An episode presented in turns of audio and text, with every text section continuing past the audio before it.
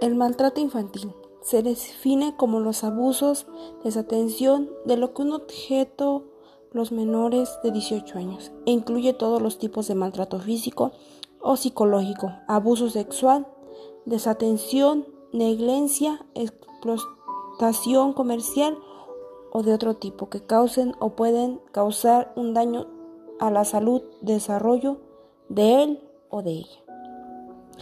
¿Para qué o qué hay que hacer para evitar el maltrato infantil.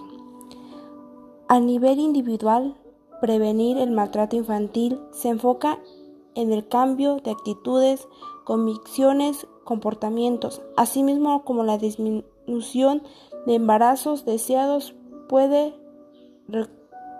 repercutir a la reducción del maltrato infantil. ¿Cuáles son las principales causas del maltrato infantil?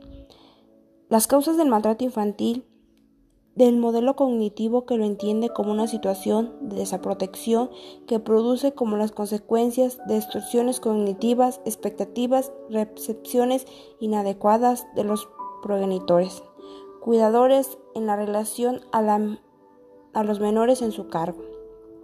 ¿Cuáles son los tipos de maltrato? Tipos de violencia física, psicológica, sexual, económica y de género. ¿Qué opinión tienen sobre el maltrato infantil?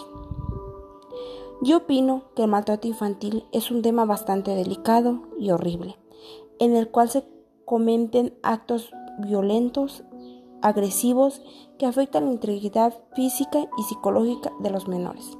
Detecto que en el mundo existan este tipo de problemas y me distingan aún que involucren la población infantil.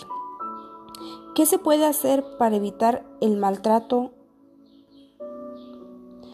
Cinco técnicas para evitar el maltrato. Una, Responde correctamente. Una respuesta adecuada puede evitar que esa persona nos siga maltratando, pero ¿cómo?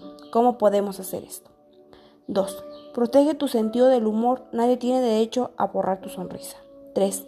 Di lo que sientes. 4. Pregunta, no afirmes. 5.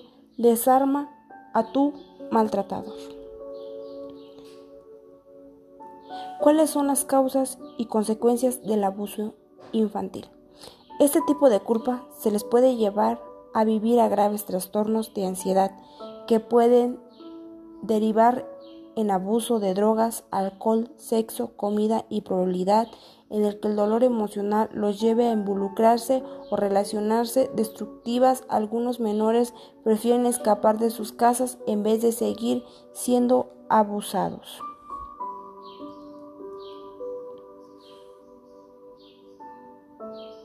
¿Qué se considera maltrato?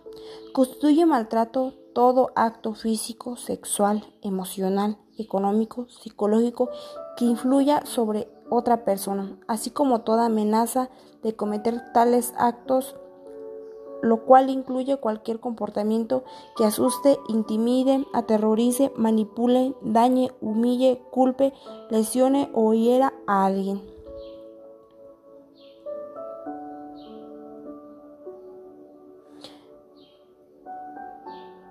¿Qué, hace un maltratador?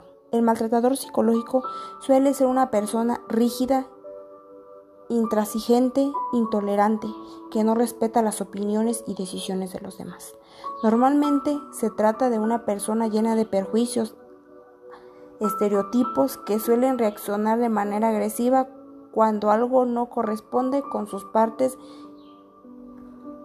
asimismo con sus planes, expectativas. ¿Qué es el maltrato físico?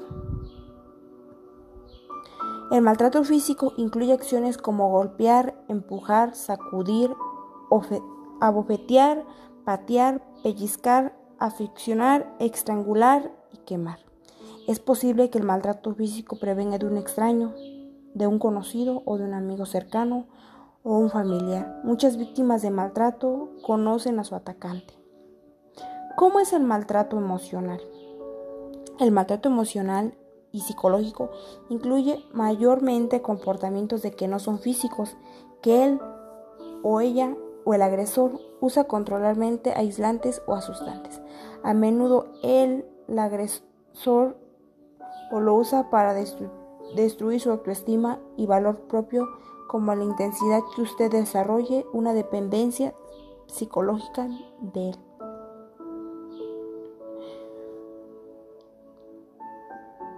¿Cuál es el perfil, de un hombre maltratado? Son personas controladoras, con un bajo nivel de autoestima, que quieren aumentar a medida de que bajan a la otra persona, a la que agreden inseguridad a sí mismo, baja capacidad para gestionar sus propias emociones y empatía hacia los demás, bajo la tolerancia y la frustración.